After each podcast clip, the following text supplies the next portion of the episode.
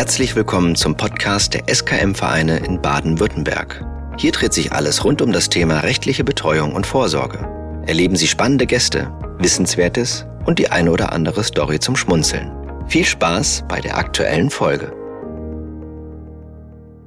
Hallo und herzlich willkommen zu unserer ersten kurzen Podcast-Folge zur Vorstellung der unterschiedlichsten Aufgabenkreise in der rechtlichen Betreuung.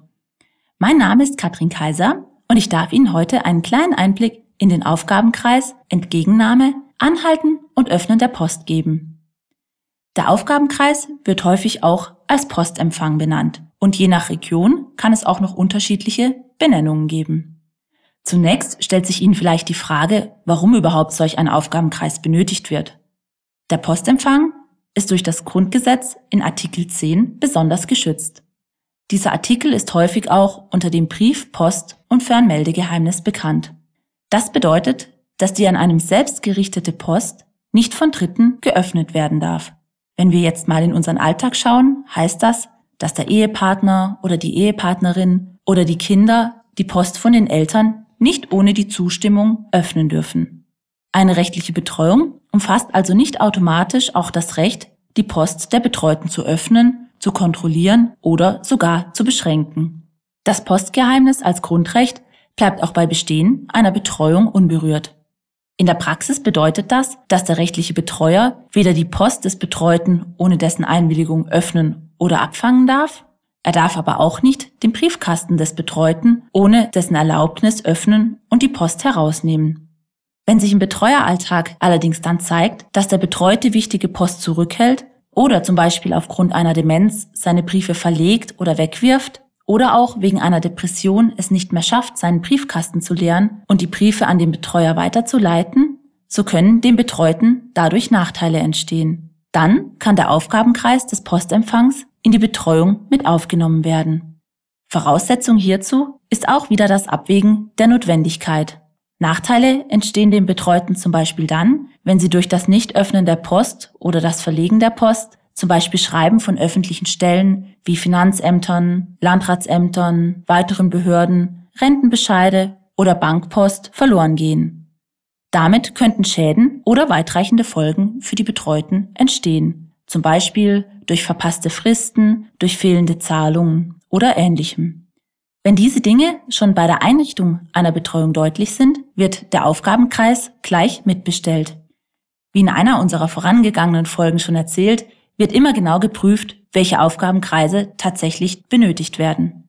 Hat der Betreuer diesen Aufgabenkreis dann inne, so kann die Post zum Beispiel durch einen Nachsendeantrag an den Betreuer weitergesendet oder ihm ausgehändigt werden. Erst dann ist er dazu auch berechtigt und kann die Post öffnen. Doch auch bei diesem Aufgabenkreis gilt es wieder, dass der Betreute nicht entmündigt ist. Und auch beim Postempfang gibt es gewisse Ausnahmen. Zu diesen zählen zum Beispiel die private Post. Das heißt, der Briefkontakt zur Familie, zu Freunden oder zur Partnerin sind nicht vom Betreuer zu kontrollieren oder abzufangen. Manche Amtsgerichte erwähnen dies sogar explizit im Betreuerausweis.